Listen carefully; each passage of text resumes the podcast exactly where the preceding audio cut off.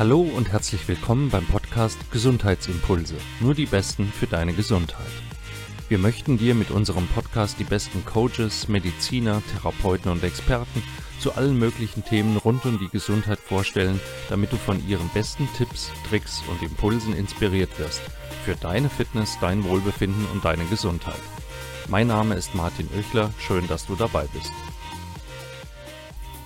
Hallo, herzlich willkommen beim Gesundheitsimpulse Podcast. Ich freue mich sehr, heute eine Frau als Interviewgast zu begrüßen, die wahnsinnige für den durchschnittlich sportlichen Menschen unvorstellbare Leistungen gebracht hat. Sie war vielfache deutsche Meisterin und was keine deutsche Frau nach ihr geschafft hat, in einem Jahr Europameisterin, im Jahr darauf Weltmeisterin und ein Jahr später Olympiasiegerin im Hochsprung. Im gleichen Jahr hat sie den Hallen-Weltrekord aufgestellt. Zwei Meter und sieben. Sie war Weltleichtathletin des Jahres und in Deutschland Sportlerin des Jahres. Heute ist sie Mentaltrainerin, Vortragsrednerin und Autorin und keine Frage bei der Karriere, die sie hatte, auch Expertin für Motivation, für Fitness und für den Umgang mit Druck und Stress. Heute ist sie bei mir zu Gast und ich bin mächtig stolz, dass sie da ist. Herzlich willkommen, Heike Henkel. Ja, hallo, ich freue mich hier zu sein. Ja, schön. Ich bin wirklich total stolz, denn ähm, in, in meiner Jugend, ne, wir kommen aus dem gleichen Jahrzehnt, ähm, da hatte Leichtathletik ja noch einen richtigen Stellenwert. Ne? Dann hatte viel mehr öffentliche Wahrnehmung als heute. Und da warst du ja nun wirklich einer der deutschen Sportstars, ne, denen ich auch gefolgt bin. Und deswegen freue ich mich sehr, dich heute mal hier begrüßen zu dürfen, wenn es Jahre später ist. Ja, es ist schon eine Weile her, aber ähm, ja, man profitiert eigentlich ein ganzes Leben davon. Ja, und wenn ich jetzt so deine Erfolge aufgezählt habe, die du in sportlicher Art hattest, ähm, das ist ja nun wirklich bemerkenswert. Also du, du warst schon gut. Ja, ich äh, ziemlich gut. Ich bin auch ziemlich stolz darauf. Wie ist es denn für dich, immer noch auf deine sportliche Vergangenheit und deine Erfolge angesprochen zu werden? Ist das, äh, macht, also erfüllt dich das selbst immer noch mit Freude und Stolz oder nervt das auch ein bisschen? Nein, das freut einen in erster Linie. Also, ähm, also genervt war ich eigentlich bisher noch nie. Ja. Manchmal wiederholen sich natürlich die Erzählungen, aber ich entdecke auch immer irgendwie Neues im Rückblick äh, gesehen und das macht es auch immer wieder spannend. Ja, schön. Denn es ist ja nun ein, einfach auch ein wichtiger Teil von dir, der, der dich ja auch bis heute ausmacht. Ne? Was mir genau. aufgefallen ist, so bei der Recherche, ich bereite mich ja immer auch auf meine Gäste vor. Ähm, ich habe gesagt, dein, dein Hallenweltrekord, zwei Meter und sieben, das ist ja auch heute fast 30 Jahre später immer noch eine beachtliche Höhe, wenn man jetzt mal vom, vom Hochsprung spricht. Ne? Also die ähm, in, in anderen Sportarten geht's ja nun immer weiter, immer höher, immer schneller. Aber im Hochsprung scheint da auch so eine gewisse Grenze erreicht zu sein. Oder wie erklärst du dir das? Also beispielsweise habe ich jetzt gelesen, die olympische Goldmedaille in Rio vor drei Jahren ähm, hat eine Frau gewonnen mit 1,97 Meter. Das waren zehn Zentimeter weniger, als du damals mhm. gesprungen bist. Ja, ich glaube, das liegt daran, ähm man muss nicht nur eine Höhe überqueren, sondern eine Latte, die man sieht. Also es ist sehr offensichtlich. Und ähm, ja, wenn man, wenn man sich das nicht zutraut, also wenn man die, nicht die Vorstellung hat, über so eine hohe Höhe zu kommen, dann klappt das nicht. Also der Kopf spielt da eine sehr große Rolle. Und ich glaube, das hindert so manchen auch daran oder so manche Springerin daran, wirklich über äh, sich hinauszuwachsen, sage ich immer. Ähm, man muss ja zunächst erstmal über die eigene Körpergröße springen. Und ich glaube, mhm. Äh, der Gedanke daran kann einen schon so ein bisschen ausbremsen, äh, wenn man nicht ein bisschen weiter schaut nach oben. Und vor allem muss man ja, wie gesagt, immer über diese Latte äh, rüber, die einem ja schon auch eine gewaltige Grenze darstellt, wenn man, ja, wenn man davor steht und am Anlauf steht. Mhm. Aber das ist ja heute nicht anders als früher. ja, genau. Ich, ich glaube, man kann noch so viel trainieren, ähm, also körperlich fit sein, man muss es halt auch umsetzen können in dem Moment, wo es wichtig ist. Und ich glaube, das spielt halt im Hochsprung wirklich eine sehr große Rolle. Ähm, ja, je, je fitter du bist im Kopf, umso mehr Leistung kannst du zeigen. Das gilt natürlich für alle Disziplinen. Aber ich glaube, äh, deshalb ist es so schwierig, ähm, immer mehr Zentimeter obendrauf zu setzen. Ähm, ich glaube, wenn eine, eine, Springerin kommt, die unheimlich beweglich ist, unheimlich groß ist, mittlerweile gibt es sehr viele große äh, Springerinnen, die mittlerweile auch schon über 1,90 groß sind. Also ich bin 1,82, das war damals so äh, die Regel, so um 1,80 rum waren mhm. viele Springerinnen. Ähm, ich glaube, wenn, wenn eine Springerin diese Fähigkeiten mitbringt, dann äh, kann sie das auch schaffen. Aber wie gesagt, es hängt auch davon ab, wie fit äh, äh sie im Kopf ist, also wie mental stark sie ist. War das eine Stärke von dir, dass Absolut. du damals besser warst als alle anderen? Das gilt auch wieder für alle Sportarten und Disziplinen. Also wir sind ja ein ganz hohes Niveau, äh, die Hochleistungssportler. Ähm, ich glaube, die Trainingsmethoden unterscheiden sich manchmal im Detail, was aber nicht damit zusammenhängt, dass man jetzt eine ganz tolle neue Übung entdeckt hat, sondern es hat mit Abwechslung zu tun oder auch äh, mit, mit Lust, welche Übung man macht. Äh, ich glaube, da ist, da ist es schon relativ ausgereizt, ähm, was, was das angeht. Aber was den Kopf angeht, äh, da wird halt noch relativ wenig getan. Ähm, es wird immer mehr und es gibt immer mehr Sportler, die sich auch mental vorbereiten. Ich, ich bin der Meinung, es gehört dazu. Und das war, wie gesagt, meine Stärke vor Athleten, die genauso, körperlich genauso Voraussetzungen hatten wie ich, im Wettkampf dann einfach ähm, vom Kopf her fitter zu sein. Ist das eine Gabe, die du einfach hattest oder hast du das zu deiner aktiven Zeit schon richtig bewusst gemacht? Hast du schon richtig bewusstes Mentaltraining damals betrieben? Also zunächst war es intuitiv, dass ich einfach viele Dinge gemacht habe, wo ich gespürt habe, die tun mir gut. Ähm, und dann später habe ich gemerkt, was mir gut tut, dann habe ich es auch tatsächlich bewusst eingesetzt. Also mich tatsächlich ähm, ja, visuell aus dem Wettkampf vorzubereiten, mir den Wettkampf vorzustellen, den Sprung vorzustellen das hat mir immer mehr Sicherheit gegeben. Also wirklich nicht nur während des Wettkampfs in den Pausen zwischen den Sprüngen, sondern auch schon in der Trainingsphase davor. In der Trainingsphase, im Training, im Hotel, auf dem Hotelbett oder wo auch immer, wo ich mhm. gerade Lust hatte und mich mit dem Thema auseinandergesetzt habe. Und das war nicht nur das Visualisieren, es waren viele Dinge. Das war im richtigen Moment auch zu entspannen.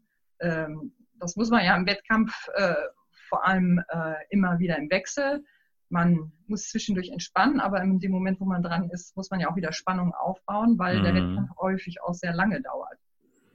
Mhm.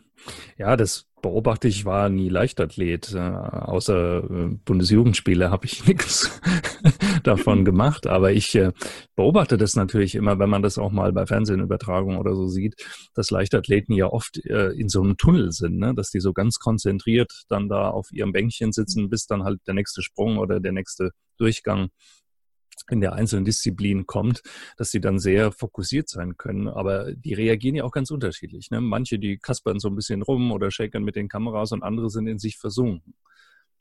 Das stimmt, da sind, da sind wir einfach unterschiedlich. Es gibt ja eher die äh, Extrovertierten und die Introvertierten und äh, ich gehöre eher zur zweiten Kategorie. Ich war auch eher so in mich versunken und in so einem Tunnel. Das heißt nicht, dass die anderen, die mehr nach außen orientiert sind, nicht auch im Tunnel sein können. In dem Moment, glaube ich, wo es wichtig sind, können sie das einfach. Mhm. Aber äh, für die ist es auch wichtig, einfach so, wahrscheinlich um Energie zu bekommen.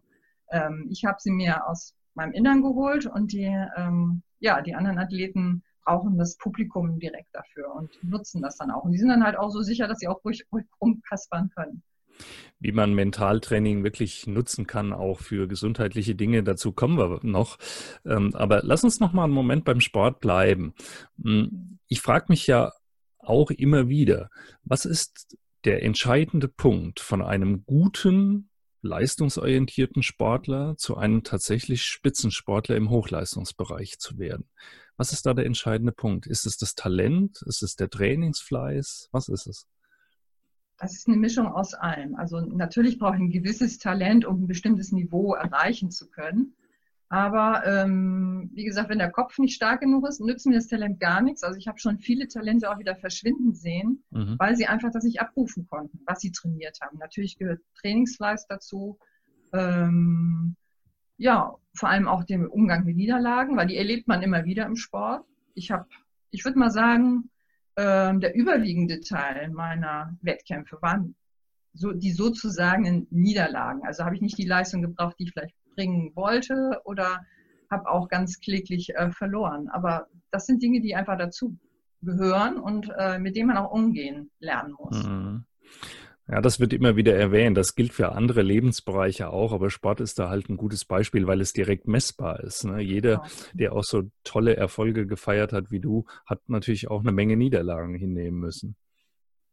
Ja, meine größte, das war in Seoul 1988, Olympische Spiele. Damals hatte ich mir ein bisschen mehr äh, ausgerechnet. Also ich hatte durchaus geliebäugelt, aus Treppchen zu kommen und bin aber in der Qualifikation schon rausgeflogen. Also der Wettkampf war ganz schnell für mich vorbei und das war natürlich für mich ein Drama in dem Moment. Okay. Aber letztendlich für mich äh, die wichtigste Erfahrung auf dem Weg ähm, vier Jahre später in Barcelona. Aber insgesamt hast du wahrscheinlich in deinem Leben auch viel mehr Latten gerissen, als du übersprungen genau. hast. Ne? Ja, das ist ja sowieso, das ist ja äh, im Hochsprung im, im Stabhochsprung ähnlich, dass man drei Versuche hat und man hat zwar drei Versuche, aber wenn man den dritten nicht geschafft hat, ähm, hat man immer verloren. Also am Ende, wenn ich, selbst wenn ich gewonnen habe und noch eine Höhe auflege und die nicht schaffe, im Grunde höre ich immer mit einem, äh, mit einer Niederlage auf. Aber äh, so ist es natürlich nicht. Mhm. Man hat dann gewonnen und äh, besinnt sich darauf, dass man gerade äh, ja vielleicht trotzdem eine tolle Höhe gesprungen ist und eben eine Medaille oder aufs Treppchen gekommen ist. Ja, es wird ja auch im, in anderen Sportarten immer wieder angeführt. Ähm, ist beim Fußballer nicht anders. Ne? Der berühmteste Stürmer, also Messi, hat wahrscheinlich auch mehr am Tor vorbeigeschossen, als dass es getroffen hat. Aber er ja. versucht es halt immer wieder und er lässt sich nicht entmutigen. Und äh, ich glaube, das ist ein Impuls, den man durchaus für viele Lebensbereiche mitnehmen kann, auch mit Niederlagen umzugehen und dann gestärkt daraus wieder hervorzu, äh, da wieder rauszukommen. Ne? Ja nur wenn man einen Fehler macht oder eben diese Niederlagen erlebt, kann man mhm. ja auch sich nur weiterentwickeln, weil sonst wüsste ich ja nicht, wo es hakt, äh, wo ich noch dran arbeiten kann. Wenn es immer nur klappt, ähm, warum soll ich mich da anstrengen, irgendwie noch besser zu werden oder Dinge zu ändern? Das passiert halt nur in dem Moment, wo es schief läuft. Da fange ich an, darüber nachzudenken, was kann ich besser machen? Ähm, was muss ich ändern? Oder mhm. ja, wie muss ich anders da rangehen? Welche Haltung muss ich einnehmen? Oder ja, und so ist es auch in Gesundheitsfragen. Ne? Solange es uns gut geht, alles läuft, denken wir ja, ja gar nicht so, so furchtbar viel drüber nach, sondern erst, wenn es wieder irgendwo hakt, wenn mal nicht alles rund läuft, wenn uns was wehtut, dann überlegen wir, was können wir besser machen.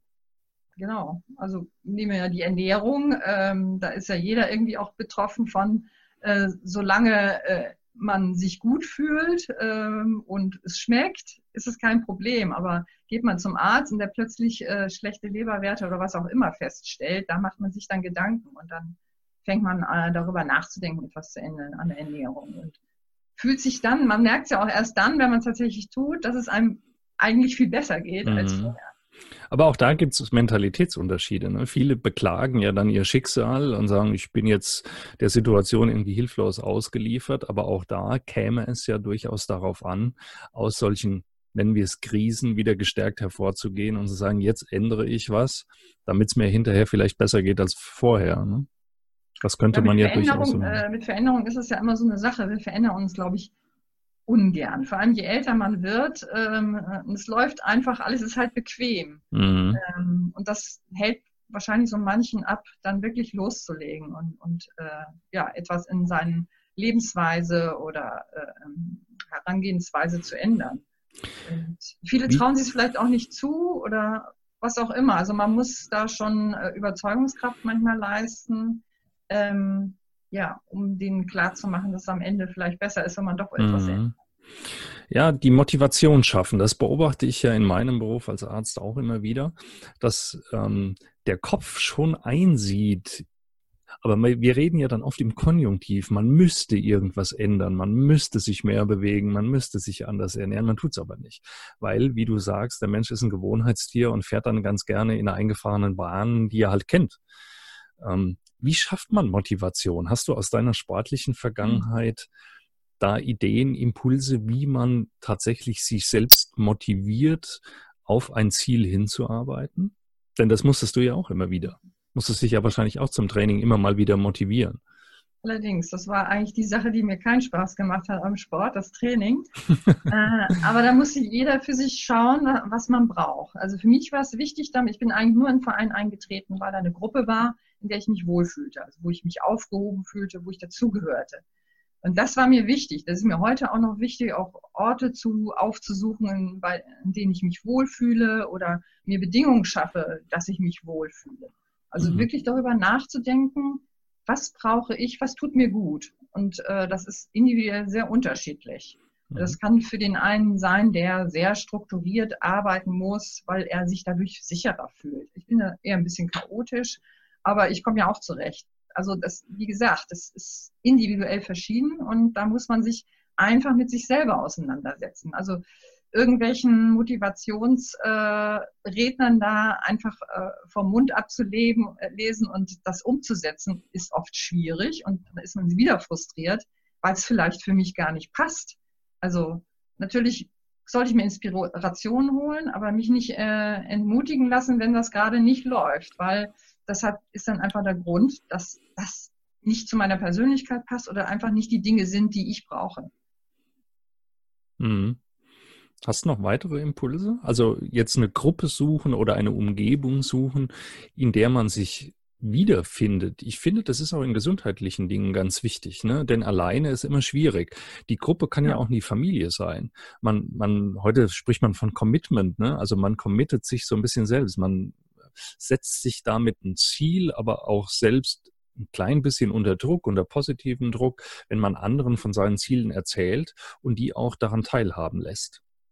Genau, also je mehr davon wissen, umso besser. Und wenn ich es mir noch irgendwie notiere, für mich selbst dann nochmal festhalte, mhm. dann ist die Entscheidung gefällt und dann ist es einfacher, auch dran zu bleiben. Es ist nämlich schwieriger, äh, sich wieder aus dem Staub zu machen, sondern genau. das fördert einen eigentlich dabei, äh, wirklich dran zu bleiben. Und wichtig ist natürlich, dass man am Ende ein Ziel vor Augen hat. Für mich war mein Ziel, ähm, so hoch zu springen, wie ich kann.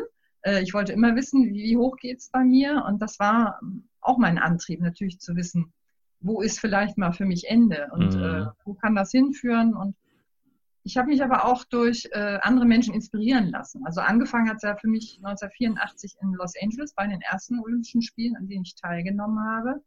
Ähm, da dachte ich eigentlich so, ich bin am Höhepunkt meiner Karriere.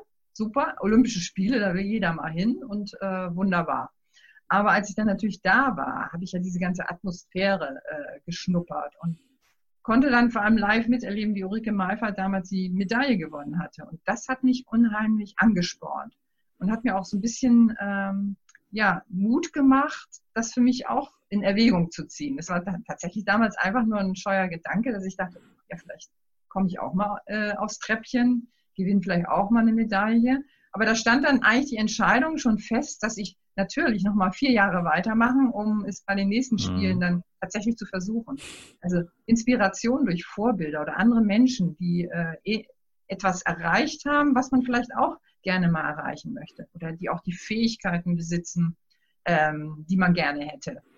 Und wenn, wenn eine Person nicht direkt einfällt oder wenn man keine Vorbilder hat, sondern im direkten, dann darüber vielleicht nachzudenken, was, was würde ich gerne verbessern, was hätte ich gern. Und dann ich meine, es gibt ja mittlerweile Internet, da kann man dann einfach mal googeln mhm. und dann gibt man die Begriffe ein und dann findet man Personen.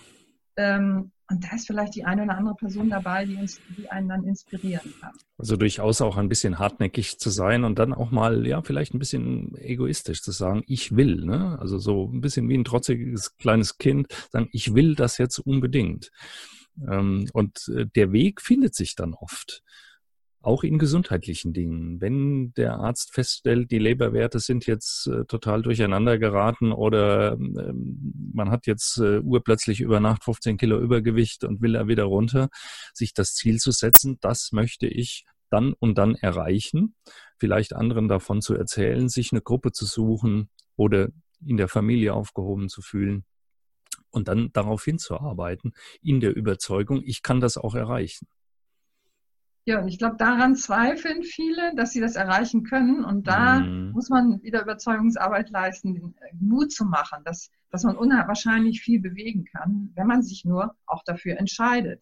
Und äh, wie du sagst, auf dem Weg dahin äh, passieren so viele Dinge und so viele positive Ereignisse, die einen dann weiterhin motivieren. Deshalb ist es auch mal wichtig, bevor man ein ganz großes Ziel angeht, sich kleine äh, realistische Ziele zu setzen. Also für mhm. mich waren das dann immer, keine Ahnung, wenn ich eine Bestleistung von 1,85 hatte, waren das nie 1,90 und dann kamen die 1,92. So habe ich mich dann langsam an die zwei Meter rangepirscht, obwohl ich die natürlich schon längst im Kopf hatte. Ähm, aber der Weg dahin ist wichtig, dass ich auch immer mal Erfolgserlebnisse habe. Deshalb sich gleich ein zu großes Ziel zu setzen, ist gefährlich äh, und vor allem sich nicht die Zeit zu geben, die Geduld zu haben, dass es halt auch Zeit braucht, bis man so ein Ziel erreichen kann und dass mhm. es auch unterschiedlich ist. Also manche erreichen es schnell, andere brauchen einfach ein bisschen länger. Ich gehöre auch eher zu denen, die eine, eher eine lange Leitung haben, ein bisschen länger gebraucht haben. Aber die Zeit habe ich mir genommen und die hat auch mein Trainer mir gegeben und das ist wichtig, dass man ja da auf dem Boden bleibt und äh, die Ruhe bewahrt. Mal ein anderes Thema. Ist Hochleistungssport gesund? Ähm, ich glaube, wenn man es richtig macht, ja, ist das okay. Also ich glaube, ich habe natürlich, na, Spätschäden will ich nicht sagen, aber natürlich äh, spüre ich hier und da mal meinen Nacken von dem Abrollen und, oder auch mal meinen Rücken, aber das ist familiär bedingt. Also meine Eltern haben überhaupt keinen Sport gehabt, gemacht und die hatten all diese Beschwerden. Also ich glaube, wenn man es nicht übertreibt, ähm, dann kann man gesund aus dem Sport herausgehen. Also ich bin da sehr vorsichtig gewesen, beziehungsweise habe auch eher mal eine Pause eingelegt, ähm, wenn ich Beschwerden hatte. Das ist wichtig. Heute will man möglichst schnell wieder fit sein.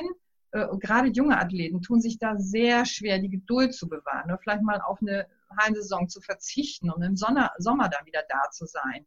Die haben mal Angst, den Anschluss zu verpassen und äh, geben sich nicht die Zeit, die sie eigentlich bräuchten. Also Pause ist eigentlich immer das Beste, wenn man verletzt ist oder eine Krankheit hat, ähm, um sich einfach wieder zu erholen. Mhm. Der Körper braucht Zeit, um sich zu erholen. Natürlich ist der Druck heutzutage auch noch ein bisschen größer geworden mit der Vielzahl der internationalen Wettbewerbe.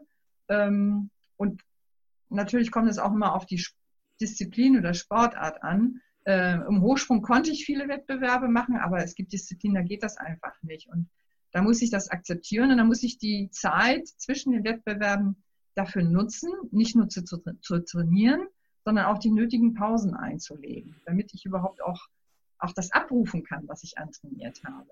Auch das ist individuell unterschiedlich. Der eine braucht ein bisschen mehr Training. Das ist halt immer so ein bisschen Spinner, äh, Spitzenfinger, äh, äh, Fingerspitzengefühl, um herauszufinden, äh, auch da gilt, was ist gut für denjenigen, für den Athleten oder die Athletin und äh, was braucht sie und wo können wir noch vielleicht ein bisschen was draufsetzen. Also es gibt zwar Rahmentrainingspläne, aber ähm, die gelten im Grunde für die Grundlage, aber äh, jeder sollte selber schauen, was brauche ich und ja, wie viel kann ich noch mehr machen vielleicht als andere und aufpassen, wenn es zu viel wird, tatsächlich Pause einlegen. Also auch das ist ein wichtiger Impuls. Die Pausen sind schon auch wichtig, sich die Zeit für Regeneration zu nehmen, gilt auch wieder für Gesundheit und Krankheit. Ähm, den Ehrgeiz zu haben, immer am nächsten Tag wieder fit sein zu können oder zu müssen, ne? mhm. wobei wir uns den Druck ja oft selber machen. Wir reden uns ein, wir müssen am nächsten Tag wieder funktionieren. Die Welt geht auch nicht unter, wenn wir uns ein paar Tage Zeit nehmen und dann hinterher umso fitter, gesünder und gestärkter dann wieder da sind. Aber das ist ja auch etwas, was sich in unserer Gesellschaft widerspiegelt. Das ist ja nichts Sportspezifisches.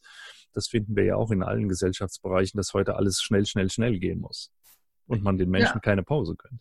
Genau, und vor allem die Angebote, die nur dazugekommen, die Möglichkeiten. Es gibt ja viel, viel mehr Möglichkeiten früher. Wir hatten die Wahl zwischen Turnverein oder Handballverein oder Fußball und das war's. Und heute gibt es eine Vielzahl von Sportarten, die attraktiv sind. Und dann vergleicht man sich äh, in den ähm, ja, in den Social Medias, ja, wie gut ist der eine oder andere, das ist auch eine Gefahr, sich permanent mit anderen zu vergleichen, äh, anstatt bei sich zu bleiben und vor allem ähm, vielleicht das Handy mal beiseite zu legen und ähm, auch mal, wenn es gerade überhaupt nicht läuft, auch auf der Arbeit, es einfach mal sein zu lassen, weil ähm, der Kopf raucht und da geht einfach an dem Tag nicht mehr rein. Also sich wirklich die Zeit zu gönnen, um abzuschalten. Und meistens ist man hinterher viel energiegeladener, als wenn man durcharbeiten würde und hat viel mehr erreicht, ähm, wenn man weniger arbeitet, als, als man denkt. Also ähm, viele denken ja auch, sie müssten äh, bis abends im Büro bleiben, weil das besser aussieht, ja, vor den mhm. Kollegen. Aber entscheidend ist ja, was mache ich in dieser Zeit? Und ich kann vielleicht Dinge, die ich in meinen in zehn Stunden zu schaffen, vielleicht auch in vier oder fünf Stunden schaffen. Also ich habe das am Anfang, als ich nach Leverkusen äh, diese Erfahrung gemacht, äh, nach Leverkusen im Verein ging, ähm, weil ich ein Praktikum machen musste. Ich bin natürlich wie jeder Athlet zweimal am Tag zum Training konnte das aber in dem Moment nicht mehr, als ich dieses Praktikum gemacht habe. Und ich habe gemerkt, äh, meine Leistung verschlechterte sich nicht, sondern im Gegenteil, sie wurde besser, weil ich viel mehr Zeit hatte, zwischendurch zu regenerieren, mal abzuschalten. Das ist ja auch wichtig. Mhm. Sich permanent mit einem Thema auseinanderzusetzen, das macht einen ja äh, ganz verrückt und äh, landet meistens in der Sackgasse. Man kommt da nicht weiter. Und deshalb ist es wichtig, eben ähm, ja, sich die Zeit zu gönnen, andere Dinge zu tun, abzuschalten und ja, Pause zu machen.